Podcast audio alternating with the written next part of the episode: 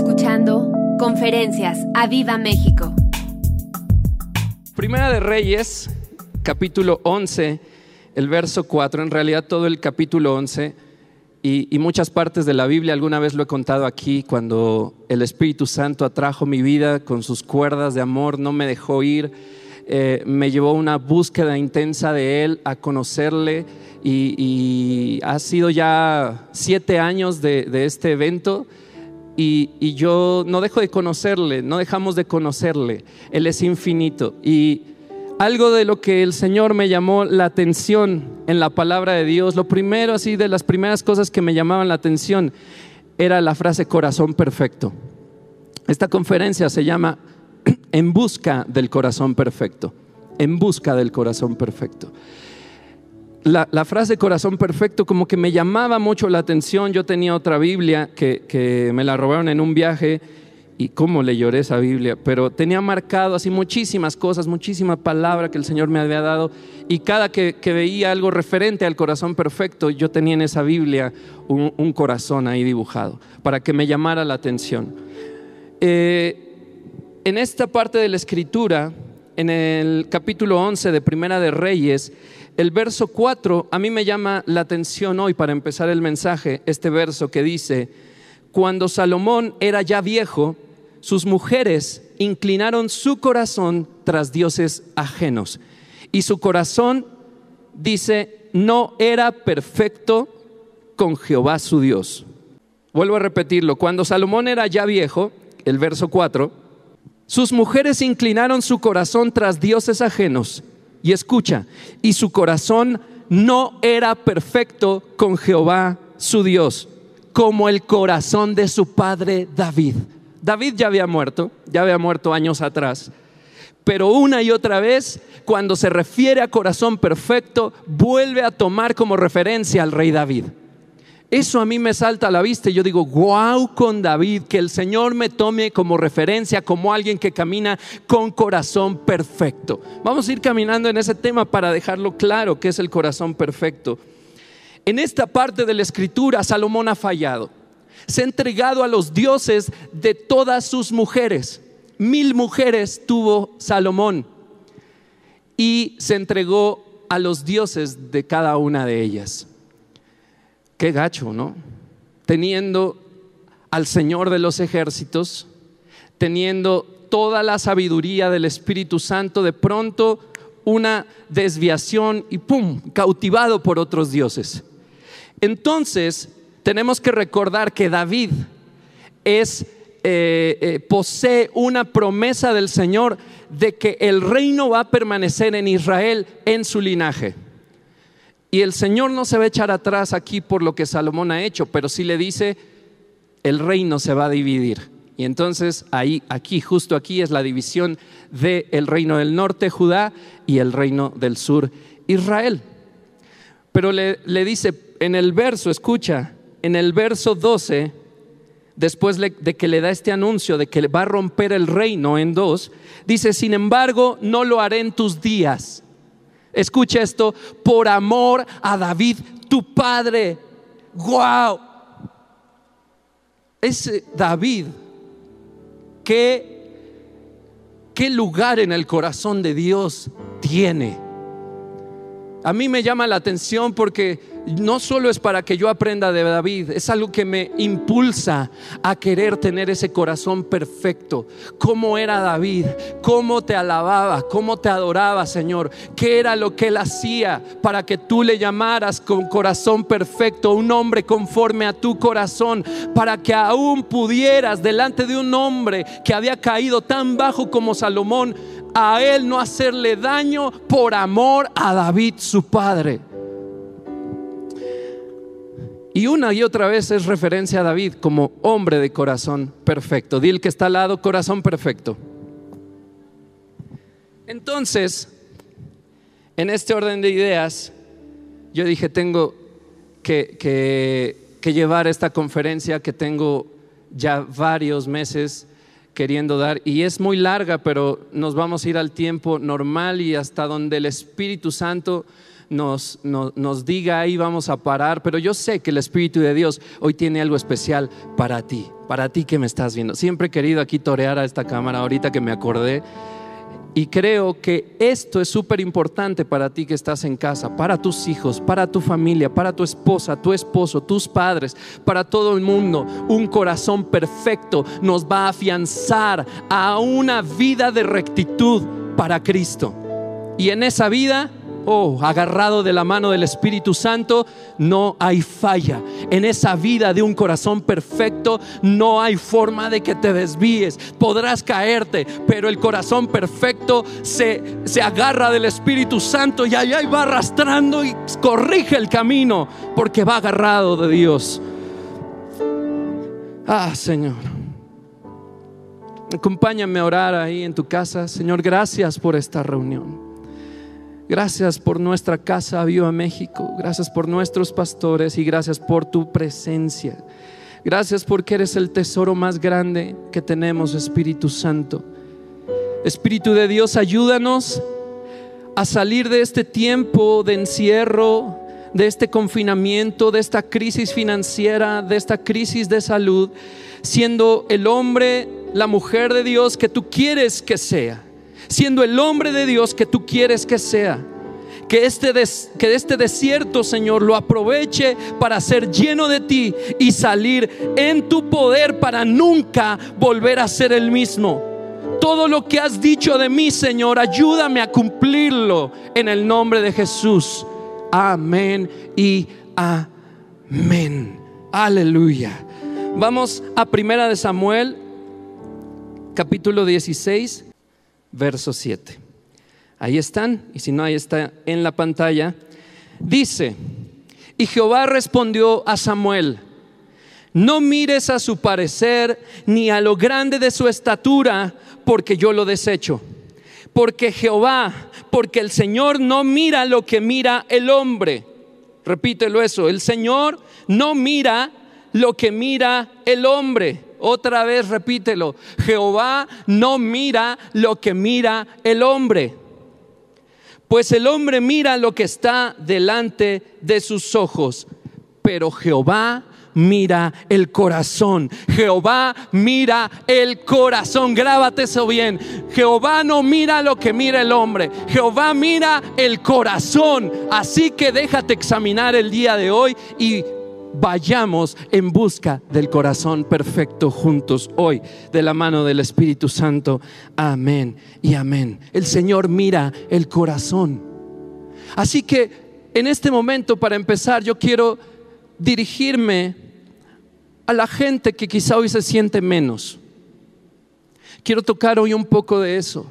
A la gente que hoy no se siente digna a la gente que hoy se siente tan fuera de Jesús, tan fuera del camino, que dice, mm, mm, yo no merezco sus promesas, yo no merezco caminar con Él, yo no merezco ni siquiera ir a la iglesia, ni siquiera conectarme.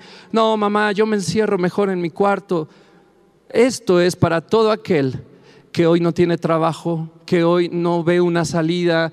El Señor mira más allá de lo que tú puedas ver en el espejo. El Señor mira mucho más allá de ese hombre o mujer que ves en el espejo y lo ves caído y lo ves roto y lo ves eh, cabizbajo y lo ves sin valía. No, no, no, no. El Señor tiene el verdadero valor para ti. Así que busca hoy al Espíritu Santo y pídele la, la revelación para que hoy te veas como Él te ve. Porque el Señor no mira lo que los hombres miran. Él mira el corazón. Amén. Señor, ayúdame a verme como tú me ves. Ayúdame a ver a los demás como tú ves. Ayúdame, Espíritu Santo, a convertirme en el hombre que tú quieres que yo sea. Dilo ahí en casa, ayúdame a ver como tú ves. Ayúdame a verme como tú me ves, Señor. Ayúdame, Señor. Ayúdame, Espíritu Santo, a convertirme en el hombre que tú quieres que yo sea. Amén. Amén. Vamos, si me regalas aquí tantito silencio, Fer, porfa. Ay, mira qué galanazo, no manches. Ok, perdón, me distraje. Vamos a ver una imagen en pantalla y te quiero contar una historia. Ahí estamos. esa. Vela por unos segundos. No estoy en cuadro, está esta imagen ahí. No es para hipnotizarte, no es para, para entrar en trance, no te asustes. Ahora sí, regresamos, ya la vieron, ¿no? Ahí estamos. Déjate cuento de esta imagen. Esa es una pintura. Es una pintura que estuvo en el 2013 en una sala de eh, subasta de Sotheby's eh, en Nueva York. No sé si se llame así esta casa de subastas, Sotheby's, creo que así se dice. Y es una pintura de Barnett Newman, que es un pintor, fue un pintor estadounidense, murió en los 70 al que se relaciona fuertemente con el expresionismo abstracto y un destacado exponente de la pintura de campos de color. El cuate era un freak del color, te hacía sentir cosas con lo que veías pintado. Pero yo lo veo y yo digo, o sea, denme unos carayolas y ahorita hago algo mejor.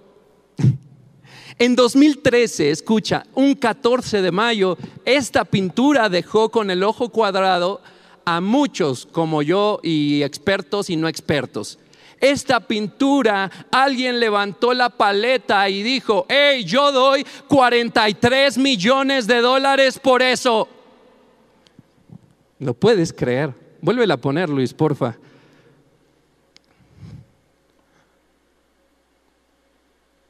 ¿Qué es eso? Es un cuadro azul con una línea en medio, así lo veo yo. ¿Cómo es posible? 43 millones de dólares. 43 millones de dólares. Y pon atención en esto. La casa Sotheby's de Nueva York la, de Nueva York la describía ni más ni menos como un portal hacia lo sublime. Vaya manera de vender las cosas.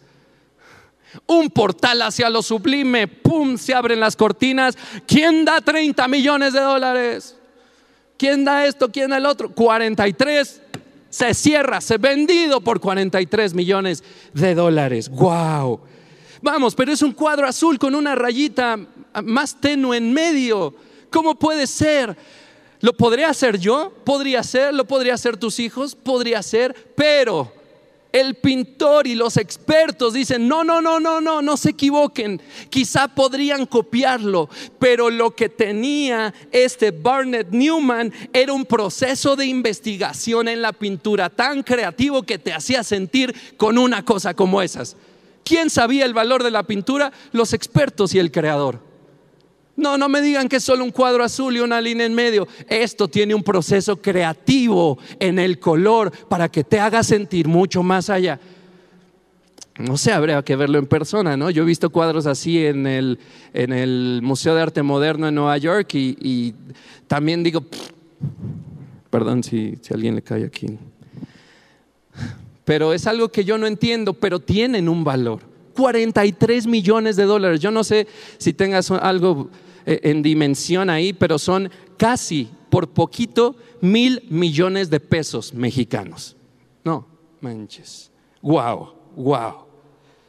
En fin. Ahora, quiero que imagines en este tipo de historia lo siguiente.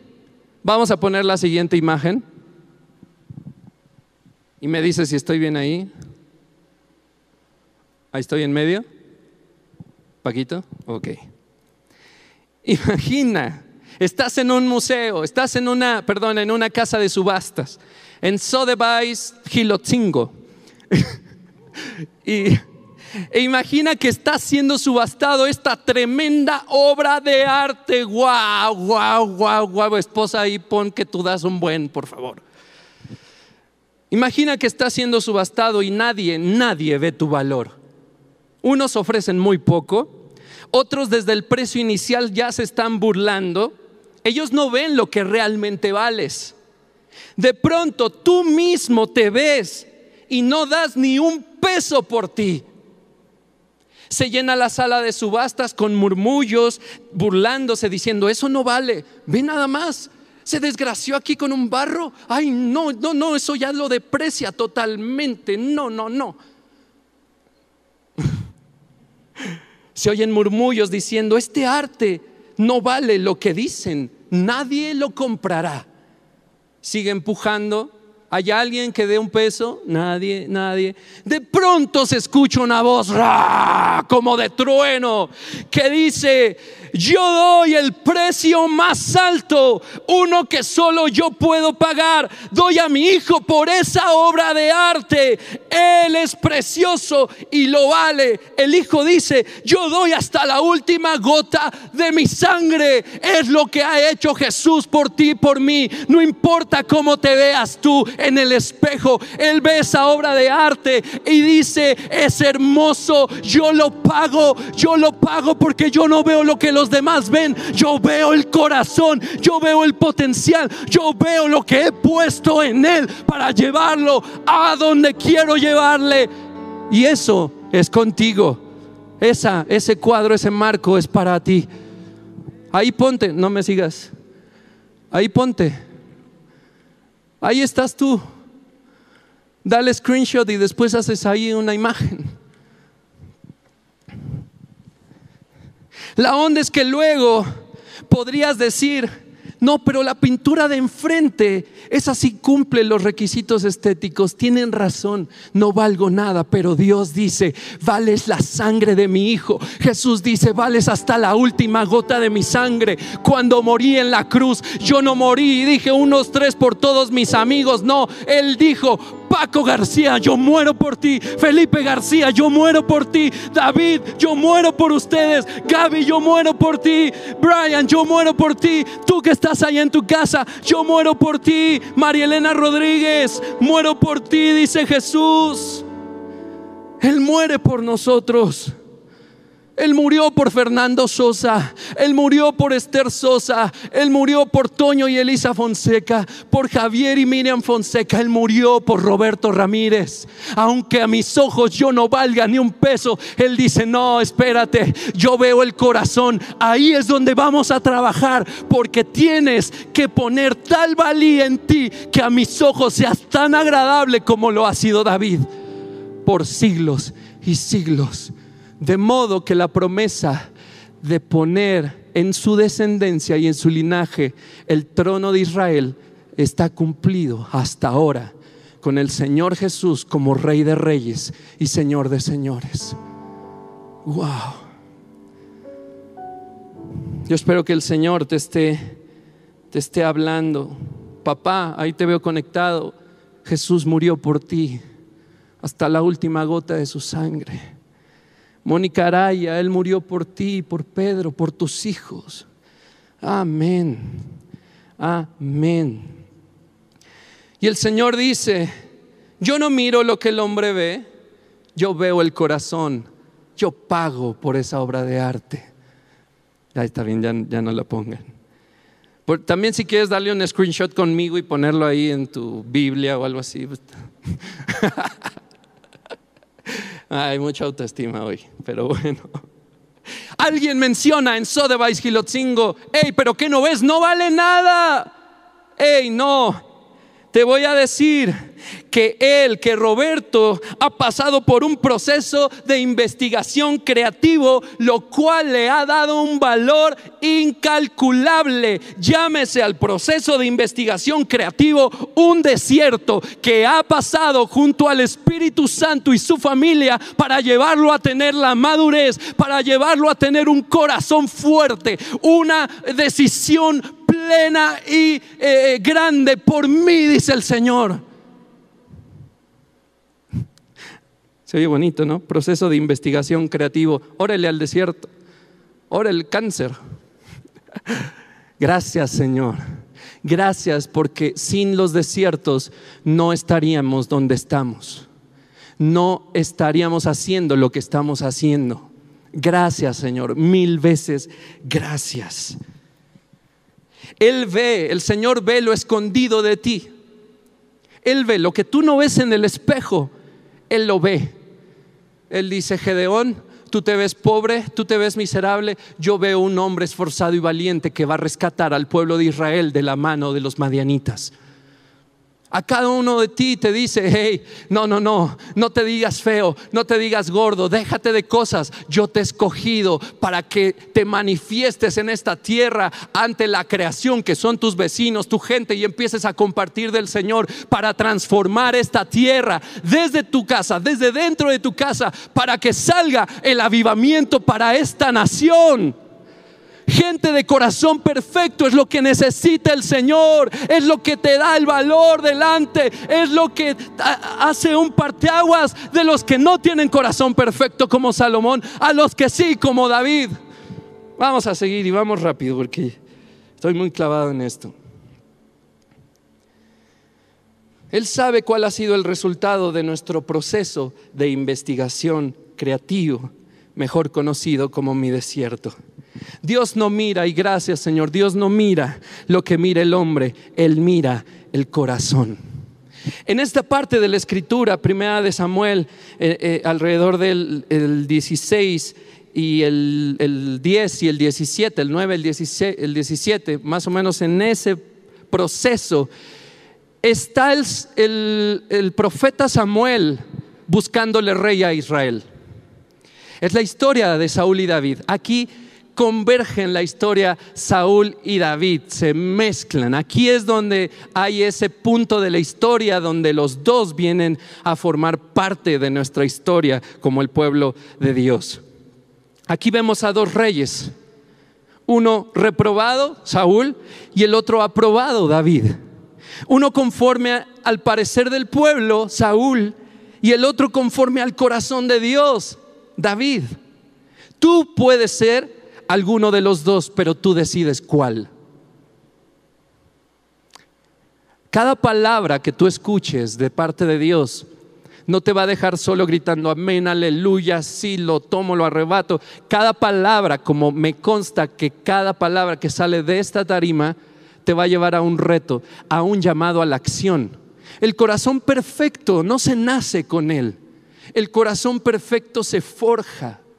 De modo que bien podría ser una pintura que no vale nada, o sea, que, no tiene utilidad, pero podría ser aquella que lo vale todo, aquella de corazón perfecto como David. Tú decides quién ser, Saúl o David. Yo, mientras hacía esta conferencia, yo no dejaba de decirle, Señor, ayúdame a caminar en rectitud delante de ti. Yo quiero tener un corazón perfecto. No solo que se diga de mí de corazón perfecto, eso no me interesa. Que tú, que tú cuando me mires digas, Roberto, hombre de corazón perfecto. Tú puedes ser alguno de los dos, Saúl o David, tú decides cuál. ¿Cuál es el contexto de esto que leímos en Samuel 16, verso 7, donde dice, Jehová, no mires lo que mira el hombre? Esto le está diciendo Dios a Samuel para buscar rey, reemplazo para Saúl. Le dice, no mires a su parecer, ve a escoger a alguien, pero no mires a su parecer, ni lo grande de su estatura, porque yo lo desecho. Yo Jehová no miro lo que mira el hombre, yo miro el corazón. El contexto es que el pueblo de Israel vio a su alrededor cómo las monarquías empezaban a nacer y a crecer. Veían otros pueblos como entraban en el formato de monarquía y empezaban a ganar batallas, empezaban a recoger botines, empezaban a enriquecerse y decían, ¿y nosotros sin rey? Samuel, danos un rey danos un rey. Lo consulta con Dios y Dios les advierte que no es lo correcto, pero aún así se los da y les dice a Saúl, pues dales rey. Ellos no me quieren como su rey, pues dales rey. Dales como ellos lo están esperando. Dales rey. Solo dile que este rey va a usar a sus hijos, va, a hacerlos eh, eh, sus sirvientes, va a usarlos para la batalla, Ah, no va a ser lo mismo, pero dale rey, dale rey. Empieza el auge de las monarquías. Pide Israel rey. Dios advierte las consecuencias, se los concede. Pero ¿qué tipo de rey les concede el que el pueblo quiere? Y tú dirías, pues, ¿cómo, cómo, cómo pidió el rey? Pues yo me lo imagino como un Thor o como, eh, ¿qué será? Este, no sé cómo se llama el que era Aquaman, Jason algo, Momoa, así un cuate así trabadísimo. No sé, Thor, digamos, o Capitán América, para que todo el mundo entienda. Alguien fuerte, alguien que se levante con voz de, de, mando, alguien que organice las tropas, alguien que nos dé victorias en los otros reinos y que traiga los botines, alguien, alguien que haga rico a Israel, alguien que se pare con autoridad y con dignidad, alguien guapo, alguien digno, alguien que sobresalga. Y sale Saúl, era el más galán él era el más galán. Imagínate, dice la palabra que era de hermoso parecer. Entre el pueblo no había otro como Saúl. O sea, era, era un Adonis. No sé si eso sea algo malo. Está aquí mi esposa, por eso volteé a ver así, a hacer tierra. no sé. Era un hombre guapísimo. De altura, dice que de los hombros sobrepasaba todo, a todos. Es decir, que el más alto le llegaba aquí no aquí, no aquí, le llegaba aquí el más alto. Entonces él sobrepasaba a todo mundo. Él paraba la calle. Yo me lo imagino, me lo imagino que iba por el pueblo, paraba el tráfico, eh, eh, las, las, mujeres caían, ¡oh! Saúl, ahí va Saúl. No lo sé. Yo me imagino cantando a Saúl, soy un tipo impresionante, otro no hay, Saúl. Y todo el pueblo coreano. Ahí está para los amantes de, de Disney.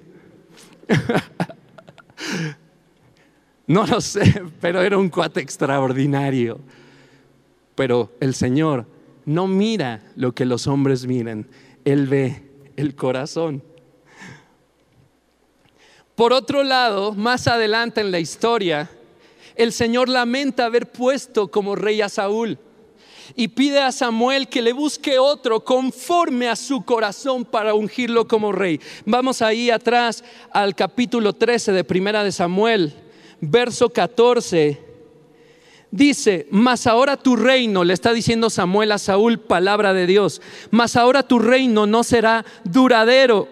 Jehová se ha buscado un varón, oh Dios mío, Jehová se ha buscado un varón conforme a su corazón, al cual Jehová ha designado para que sea príncipe sobre su pueblo, por cuanto tú no has guardado lo que Jehová le mandó. Saúl reprobó en ese test por no ser obediente a la palabra de Dios, por no ser obediente al mandato de Dios. Y Dios se dio a la tarea, el Señor se puso de pie para buscar. Él busca a los hombres de corazón perfecto, a las mujeres de corazón perfecto. Él hoy en el 2020, en este julio, está buscando a los hombres y mujeres de corazón perfecto. Él está por las casas de la familia Viva México diciendo, ¿dónde está mi hombre, la mujer de corazón perfecto? ¿Dónde están? ¿Dónde están? ¿Dónde están? Señor, encuéntrame, que me encuentres, Espíritu de Dios, ayúdame a caminar con la rectitud de un corazón perfecto. Enséñame, por favor. Encuéntrame, no busques más. No busques más.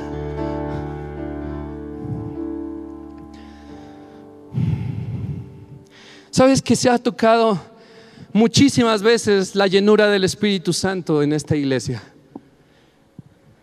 La llenura del Espíritu Santo en la cual alguna vez te, te, habló Dios a través de una conferencia que di, donde hablamos de la llenura en Pedro, de cómo él sin la llenura del Espíritu Santo no podía seguir a Jesús, pero lleno del Espíritu Santo era capaz de todo. ¿Sabes cuál es lo impresionante? ¿Qué es lo impresionante de Saúl? Vamos ahí al capítulo 10, ahí atrás.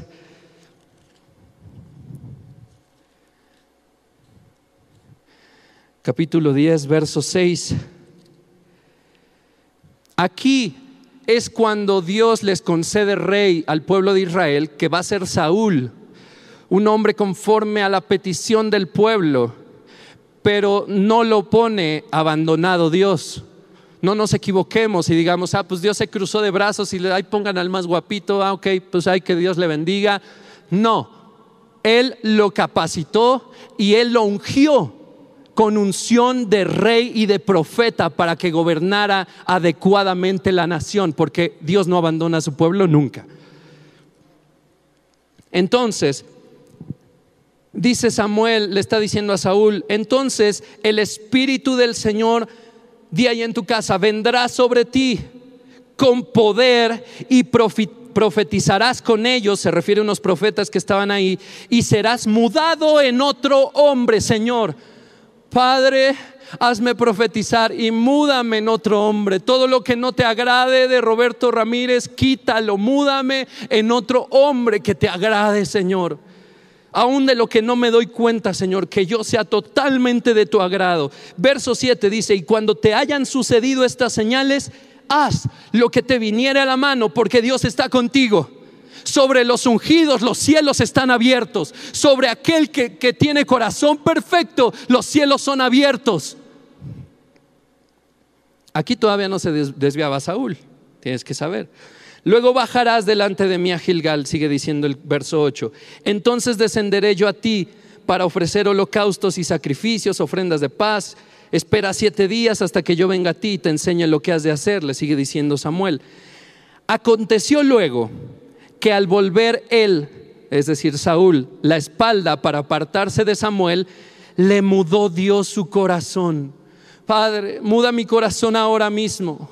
Yo te pido que ahora en este instante, mientras son las 8 con 24 minutos aquí en la Ciudad de México, mudes mi corazón, Señor, conforme a un corazón que te agrade, conforme a un corazón como el tuyo, un hombre de corazón perfecto.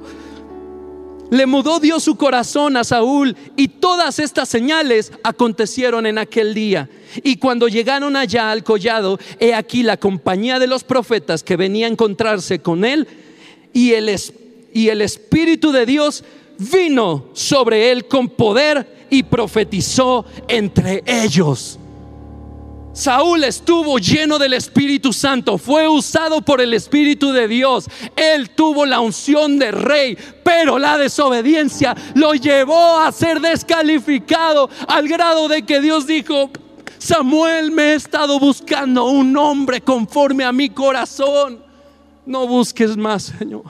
Espíritu de Dios, ayúdame a tener ese corazón perfecto, que el Padre me encuentre, que el Hijo me encuentre y que tú te agrades de nuestra relación. Saúl falló, no obedeció. Saúl fue rechazado a los ojos de Jehová, fue desobediente. A pesar de que fue lleno del Espíritu de Dios, la llenura del Espíritu de Dios tiene que ser constante, no es de un de, una llenura y ya. Hay que ir al refil diario, todas las mañanas. Hay que ir al refil todas las tardes, todas las noches, pegados a la oración, pegados a la comunión con el Espíritu de Dios, pegados a la palabra, enamorados de la palabra. Tenemos que estar constantemente porque la llenura no es una vez y para siempre. La llenura se cuida. Hay que ser una vasija vacía todos los días para que el aceite nunca, nunca deje de vertirse sobre nosotros. Amén. Ahora, David y el corazón perfecto. Qué historia. Es que es impresionante. Tanto que encuentras en la palabra de Dios acerca del corazón perfecto. Yo le pido al Espíritu Santo que Él ponga un anhelo como el que siento ahora y aún más por tener un corazón perfecto para Dios. Yo no estoy conforme con el hombre que soy. Hace siete años tuve la mayor experiencia que he tenido en mi vida y la he venido disfrutando por siete años, pero sé que hay más y sé que lo debo de cuidar y sé que debo de encontrar una relación aún más fuerte, aún más apasionada, un corazón más firme para Él, un hombre que no se echa para atrás, un hombre que aborrece el pecado, un hombre que sirve por amor al Señor, pase lo que pase. Yo quiero ir más allá y es algo que le pido al Señor, que hoy la iglesia, que hoy los servidores, que que hoy los niños, los adolescentes, los jóvenes, los visitantes de Aviva México, que hoy encienda su corazón el Espíritu de Dios por una necesidad de tener un corazón perfecto para el Padre. La historia de David, ahí podemos encontrar mucho, mucha semejanza de alguien apasionado por la presencia de Dios. El Señor encuentra a David justamente ahí en el, en el capítulo 16 de Primera de Samuel.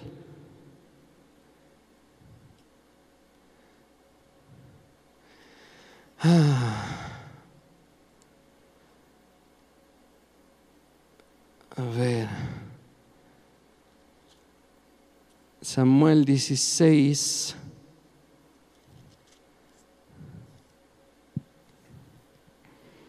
Aquí el Señor se ha buscado otro rey conforme a su corazón. Y Samuel es enviado con una familia. Dice, te enviaré a Isaí de Belén, así empieza el capítulo 16 de sus hijos me he provisto rey. Él no habla en futuro, él dice, ya lo hice, ya lo escogí, yo lo busqué. Samuel, tú tienes que ser sensible, tienes que aprender a no ver como los hombres ven, sino a ver lo que yo veo, el corazón. En esa familia está el rey que yo me he buscado. Y entonces empieza un desfile de hijos de Isaí. Está ahí eh, eh, el, que más eh, asombraba era Eliab. Y Samuel decía de todos, de cierto delante de Jehová está el ungido. Claro, está hermoso, está alto, claro, tiene pinta de rey, sí lo veo como rey. Y Dios le volvía a decir, Samuel, no mires a, a su parecer ni a lo grande de su estatura, yo lo desecho. Samuel entiende y después de la pasarela de siete hijos, todos de buen parecer, todos madera de rey, Samuel entiende que no es ninguno de ellos. Y dice, ¿tienes otro hijo? Sí, David, ha de estar por allá este, en los montes, allá, ha de estar con las ovejas. Tráele, si él no viene, no nos vamos a sentar a, cenar. Esto no se va a acabar hasta que él venga y yo lo vea. Cuando llega David, dice, he aquí el ungido de Dios. Es él. Dice acá en el, en el verso... Ah, ah, ah, envió por él el verso 12, le hizo entrar y dice, era rubio, hermoso de ojos y de buen parecer. Entonces Jehová dijo, levántate y úngelo porque este es. Y yo aquí quiero tocar un punto muy, muy sencillo y muy terrenal. Si tú acaso estás interpretando que porque te sientes feo, pobre, miserable, manco, decaído, como sea que te veas en el espejo, tú dices, ah, entonces Dios me voltea a ver por mi condición. Entonces los que están completos, los que son hermosos, a mi parecer ellos, no, entonces soy yo. No, no, no te equivoques. Él mira el corazón. Él no mira como tú te ves. Él no te tiene lástima. Él quiere que sea como estés completo, incompleto, a tu parecer feo, guapo, gordo, flaco, como sea, con ropa de marca, sin ropa de marca, como sea, zapatos rotos, zapatos nuevos, como sea, Él diga, hey, yo veo el corazón. ¿Por qué? Porque aquí David era guapo.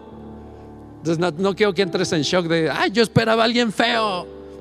Pues el otro era guapo, entonces te debería de ser feo. No, no, no te equivoques. Él mira el corazón. Él mira el corazón. ¿Sí? Solo para dejarlo claro. Hace siete años, te digo, tuve un genuino encuentro con Dios. Ya casi acabo. Espíritu de Dios, esa pasión que están sintiendo los jóvenes, yo te pido que la intensifiques ahora en el nombre de Jesús. Aún el que está en esta transmisión, que no está de acuerdo con Dios, aquel que está peleado con Dios, ahora en el nombre de Jesús, que seas tocado por Él. Ancianos, bebés y niños, Señor, Enciende su corazón ahora en el nombre de Jesús. Aquí en los del staff, Señor, en los invitados, ahora en el nombre de Jesús. Una pasión más fuerte por ti. Tuve ese encuentro genuino hace siete años y déjame decirte que estoy convencido 100% que es posible andar delante de nuestro Dios con un corazón perfecto. Estoy consciente que la frase corazón perfecto puede choquear porque podemos decir, no hay nadie perfecto. La Biblia dice que somos pecadores, no hay nadie que camine a la perfección. Espera, vamos a ir a ese término para terminar esta conferencia, a ese punto de qué es el corazón perfecto. ¿Qué es? Porque no puedes simplemente renunciar al reto y decir, no, no, no, eso no existe. Él me ama como soy. Espera, él quiere que tengas un corazón perfecto y vamos a caminar en esto. Tú me dirás, nadie tiene ese caminar perfecto. La Biblia es clara, todos somos pecadores. Pero las escrituras, déjame decirte, nos dicen que es posible caminar delante del Señor con un corazón perfecto. Si no, esa frase no se incluiría. Esa frase en su definición, eh, eh, eh, em, en su definición gramática del original es íntegro. ¿Qué es el corazón perfecto? Es uno íntegro, es uno maduro. El término incluye también rectitud no tiene mancha ni arruga, es totalmente obediente. Totalmente obediente.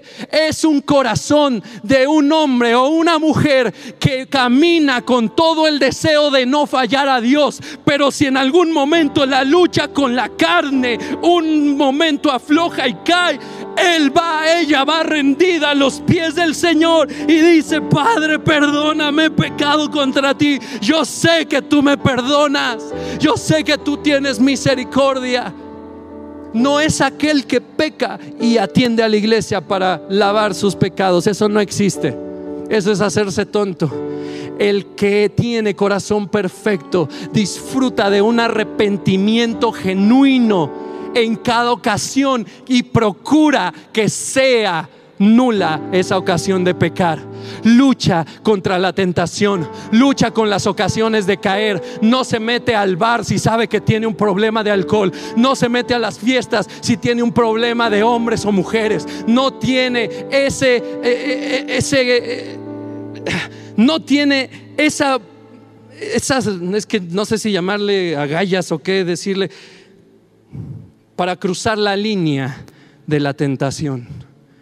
No cabe, tiene temor de Dios, tiene temor de ofender a Dios, tiene temor de ofenderle, no quiere ser rechazado no quiere ser aprobado, quiere servir en rectitud, quiere caminar por las sendas de la justicia, quiere caminar de la mano del Espíritu Santo. Sabe que de la mano del Espíritu Santo, aunque el camino sea empedrado, sinuoso y diga, seguro es por aquí Espíritu Santo, ¿Estás agarrado de mi mano? Sí, entonces sí es por aquí. Oye, pero me dio cáncer. No es por aquí, sí es por aquí. Ok, vamos por ahí porque yo sé que saldré de este desierto empoderado, lleno del Espíritu de Dios para hablar a las naciones de que es posible ser sano en 2020. No importa lo que la ciencia te diga.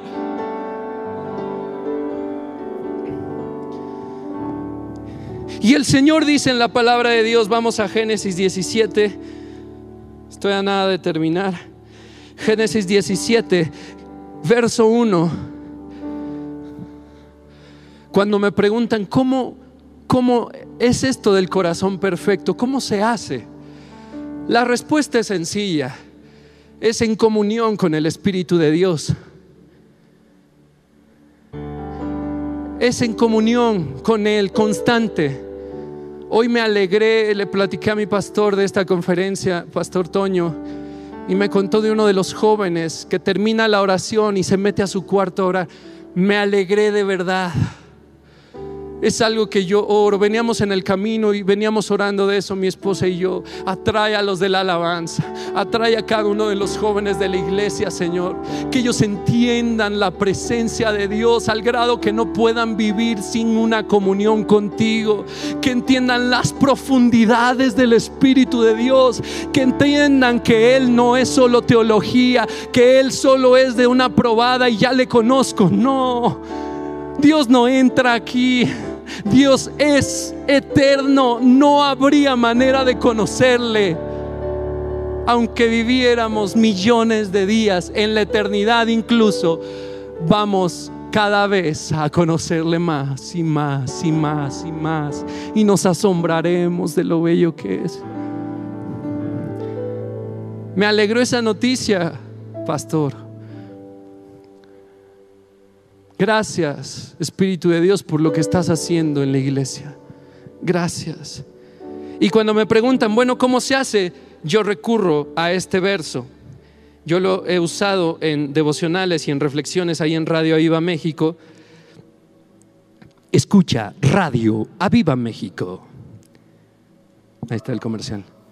En Facebook, YouTube y ¿dónde más estamos? Spotify y Apple Podcast. Listo.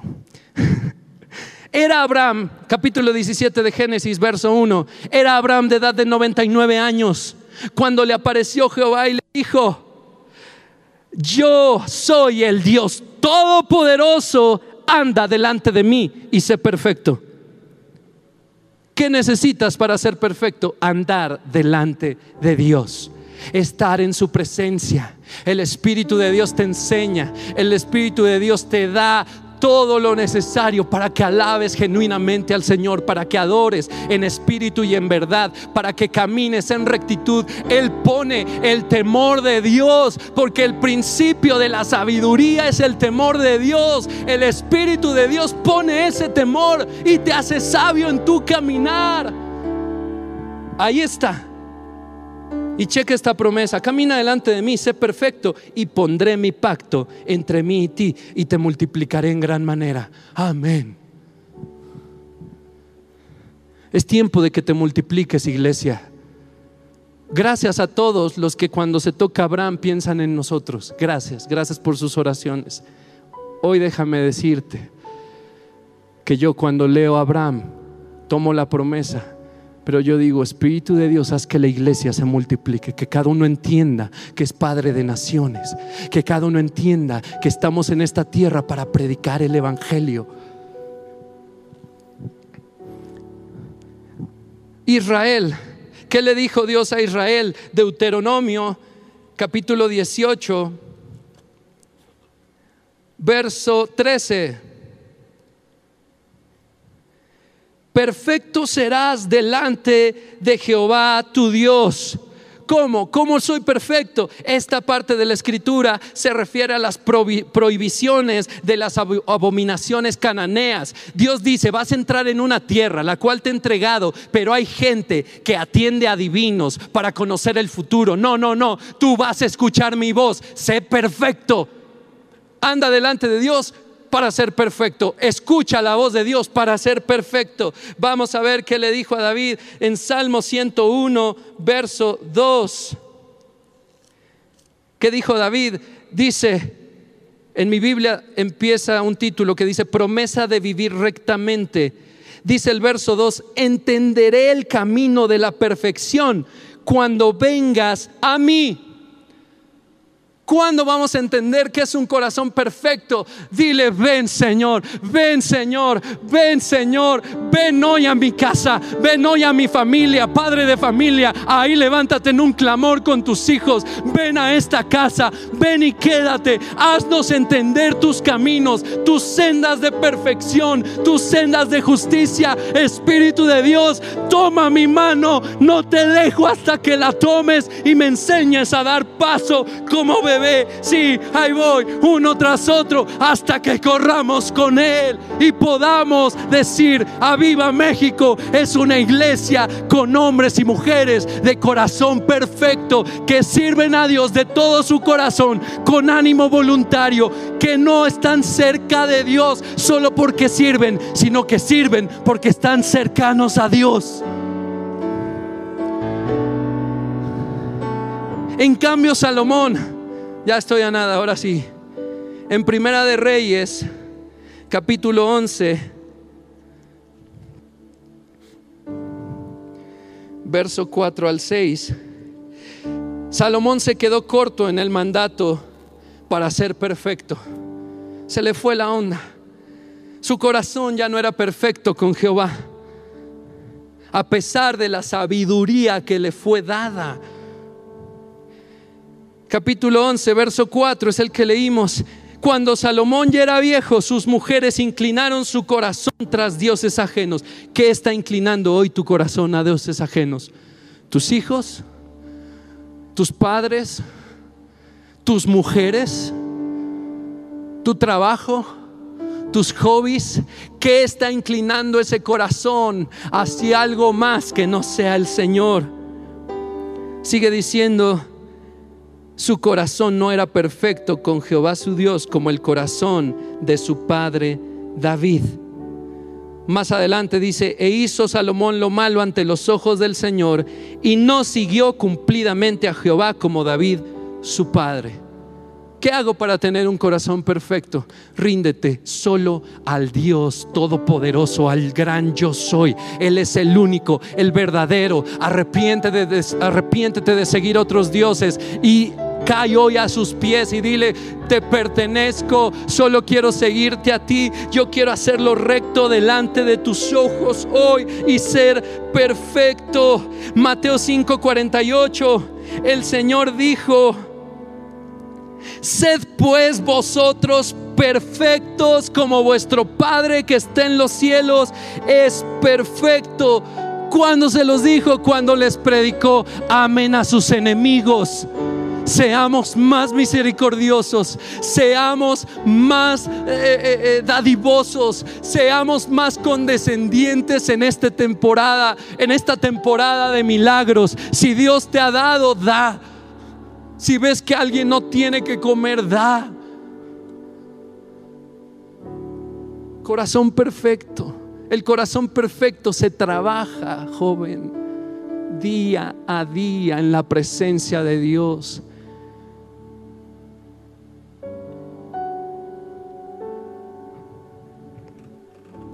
¿Hay alguien ahí que esté sintiendo el llamado de Dios? ¿Hay alguien ahí en casa? Los veo aquí. ¿Hay alguien ahí en casa? ¿Hay alguien ahí que diga yo? Yo quiero ese corazón perfecto. Espíritu de Dios, atráeme a ti. Atráeme a ti. Escucha Colosenses capítulo 12. Ah, no, no, lo marqué. Colosenses, ah. Capítulo 1, perdón. Capítulo 1 en el 28 dice, a quien anunciamos, amonestando a todo hombre y enseñando a todo hombre en toda sabiduría, a fin de presentar perfecto en Cristo Jesús a todo hombre, en toda sabiduría. El Espíritu, el Espíritu Santo tiene que estar totalmente involucrado en esta búsqueda del corazón perfecto, en busca del corazón perfecto.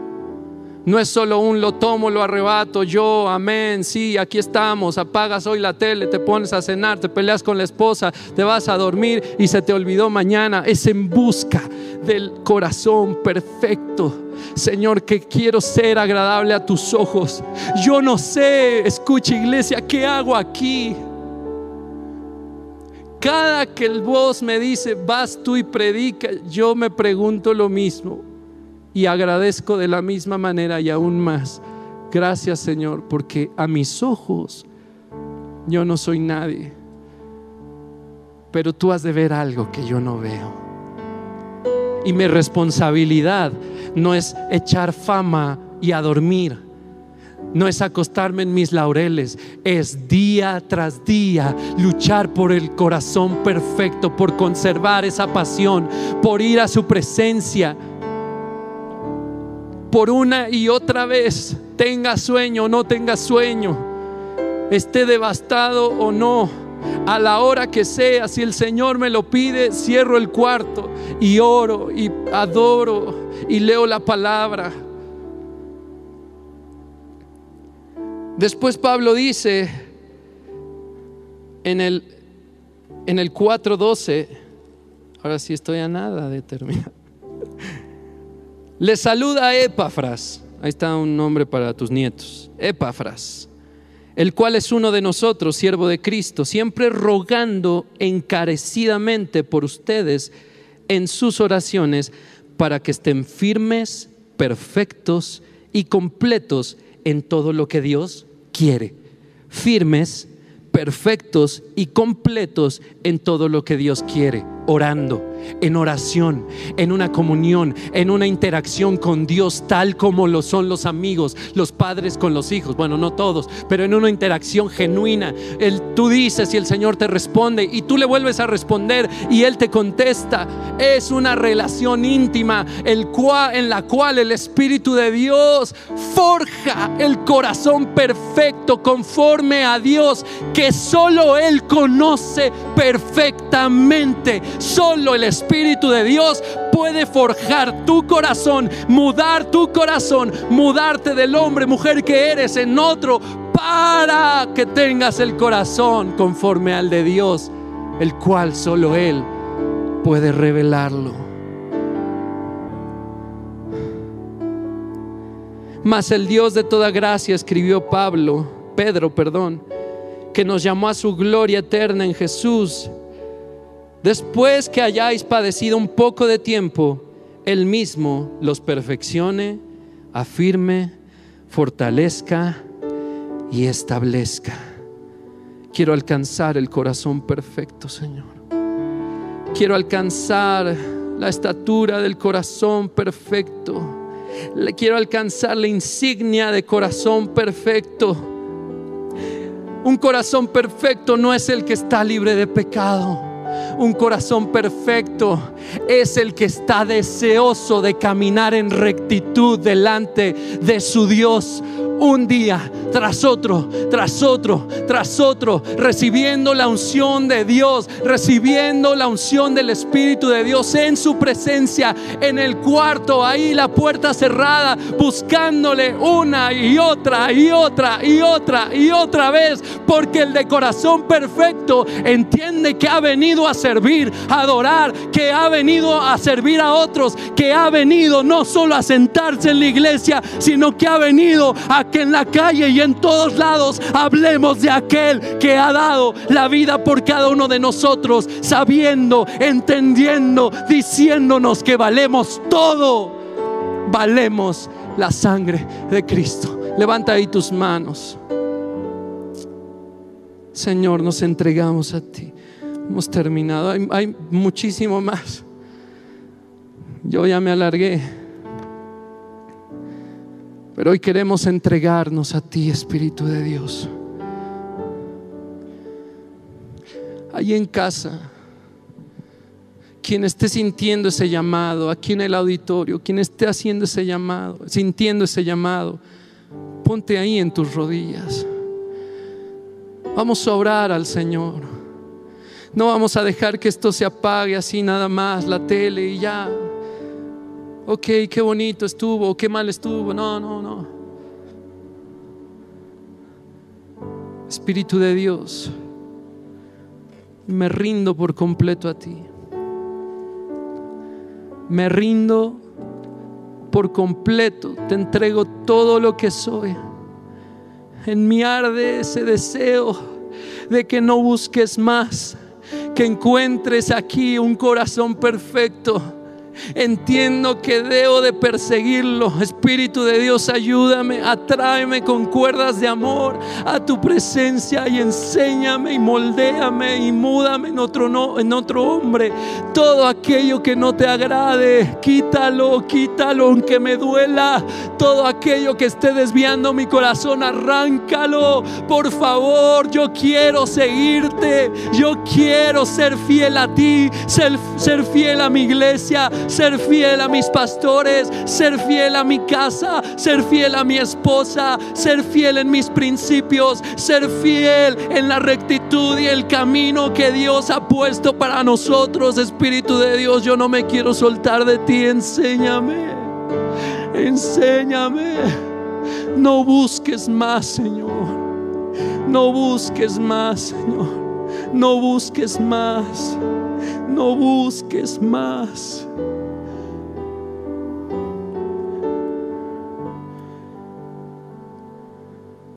Y que esta necesidad vaya en aumento, Señor.